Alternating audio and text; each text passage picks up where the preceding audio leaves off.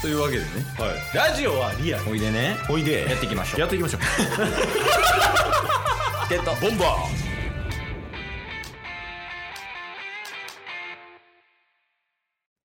今週もやってきました折々の時間ですー折り返しオリックスの時間木曜日です安定の木曜日ですねなんての一番楽しいんやから この時が前回やけどはいこうケースパーって聞いてて先週分の木曜日の件ねうんうんうん最後あのタッスがはい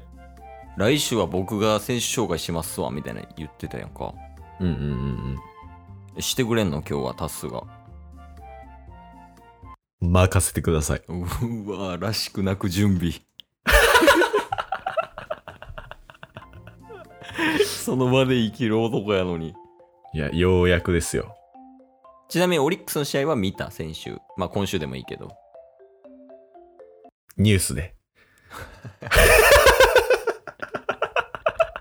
変わってないやパ・リーグ TV もチラ見しましたんいやまあ大事っちゃ大事やけど ねえ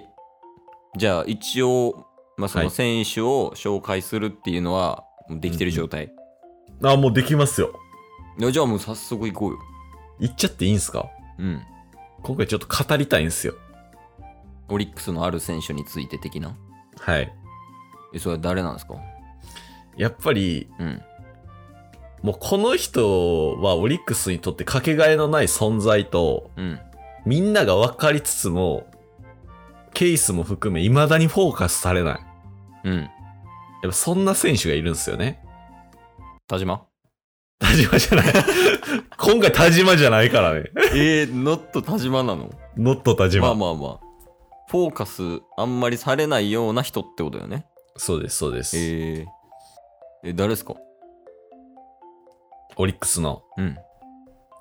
えー、レギュラレギュラーオンーセカンドうん足立選手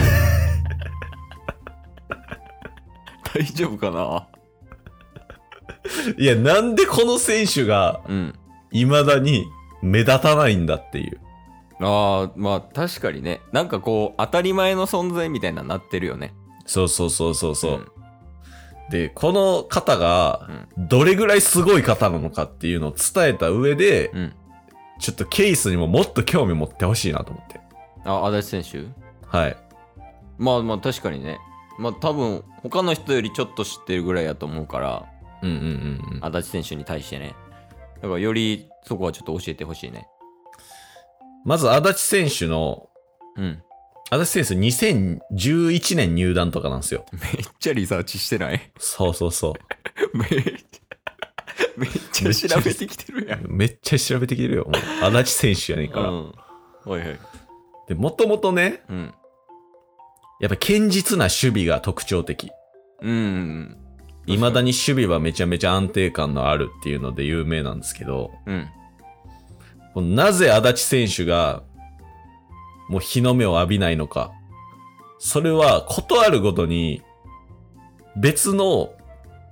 強豪チーム、言うたらパリーグの別のチームでめちゃめちゃ注目される選手がいるからなんですよね。うん例えば例えばう、んもうね、2013年ぐらいから、うんうん足立選手ショートでレギュラーになってるんですけど、だいぶ早い段階になってたよねはうい。んそっから、4年間ぐらい、うんパリーグでの守備の指標ってあるじゃないですか。うんうんうんあるねなんあかるこの人が守備うまいよっていうのを表す指標ねそうそうそう、うんどれぐらい守備で失点を防いだかみたいな指標があるんですけど、うん4年ずっと1位なんですよね。足立選手ねはい。で、12球団でも3年連続1位ぐらい取ってるぐらいの、うんそれぐらいの守備のうまさを出してるんですけど、うん毎回ゴールデングラブ賞に選ばれるの今宮選手なんですよ。まあ華やかさのポイントかなやっぱそうそうそうそう。で、そろそろいけるか思ったら、うん、い2018から源田登場で。やもう 源田選手もまあにタイプは似てるけどはい。源田選手すごいもんねやっぱなんかすごいですね。素人が見ても「うやばっ!」みたいなのはあるよねそうそうそうそうそう。うんまあそんな感じでゴールデングラブ賞とかは全く無縁なんですよね。うんで、オリックスでも地味。うん 存在がってことかな存在がなかなか目立たん。うんそんな背景がありながらも、今は、その守備の指標でう、んダントツの最下位のショート、紅林選手がいるんですよ。一回紹介したもんね紅林選手そうそう、ケイスが紹介してたじゃないですか。 めちゃめちゃ若い。そうやね今19歳とかやからね2年そ目うで。だから、紅林選手を育成するために、足立選手がセカンド行ってるわけですよ。 4年連続1位やったのに ねそう。守備でそう。でも、その紅林選手をうん、隣のセカンドからサポートもしつつ、うんそして今は、打率も2割9分ぐらい打ってるわけです。結構売ってるよね6番とか5番とか打つことが多いよねそうそうそう。うんだから、数日前、もう、タイムリーの決勝だみたいなの打ってるんで、うん活躍もしてるわけですよ。うんで、この足立選手、うん何がすごいかというと、おお2016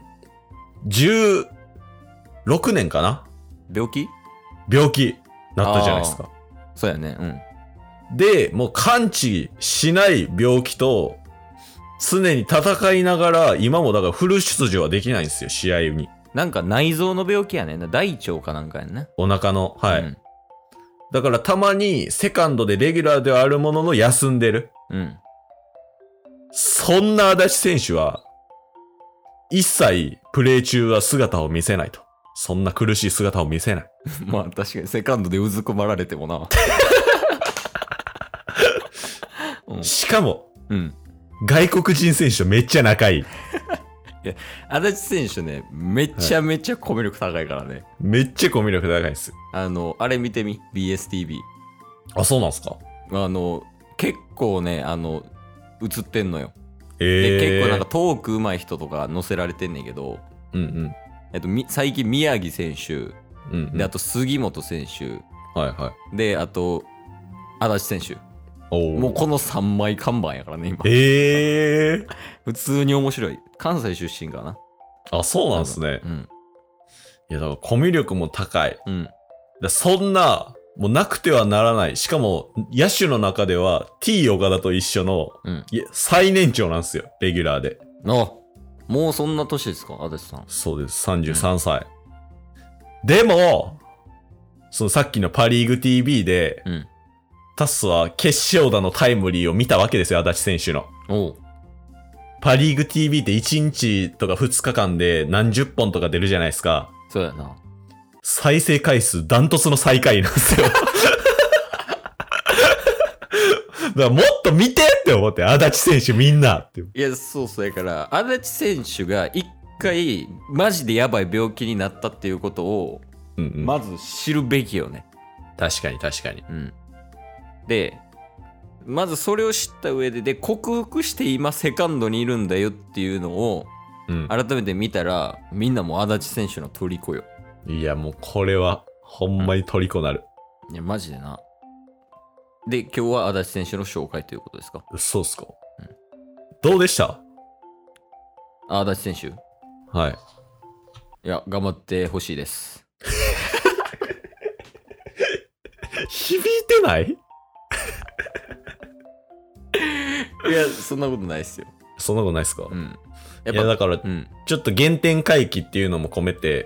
うんオリックスの顔にはなれないんすけど、ちゃんと精神的支柱として支えてるよっていうところをね、うん改めてオリックスファン、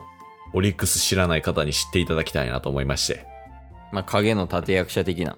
はい。そういうポジションで頑張ってるからみんなそういうとこも見ろよってことねうん。了解 です。いやでも足立選手もともとが男前やん結構確かに。やから普通に野球あんまり好きじゃない人とかでもな女性の人とかで、足立選手フォーカス当てるのはいいと思うしねなんかクールでうん。こうほんまに塩顔イケメンみたいな感じやから、うんうん。ぜひ、足立選手よろしくお願いします、皆さん。いや、これで、次、田島選手紹介していいっすよね。 いや、田島の権利まだあげられへんよ。 えーそのために、足立調べてきたみたいなとこあり ますよ。田島のために。そういうところやって、足立をそんな使い方するなよ。 やからゴールデンクラブ取られへんねんってなる から。もっと、いやだから俺たちもやけど、はいもうみんなやね。みんなもっと足立選手を丁寧に扱おうっていうことやわ。 今日も聞いてくれてありがとうございましたあ。りがとうございました番組のフォローよろしくお願いしますよ。ろしくお願いします概要欄に Twitter の URL も貼ってるんで、そちらもフォローよろしくお願いします。番組のフォローもよろしくお願いしますそれではまた明日。番組のフォローをよろしくお願いします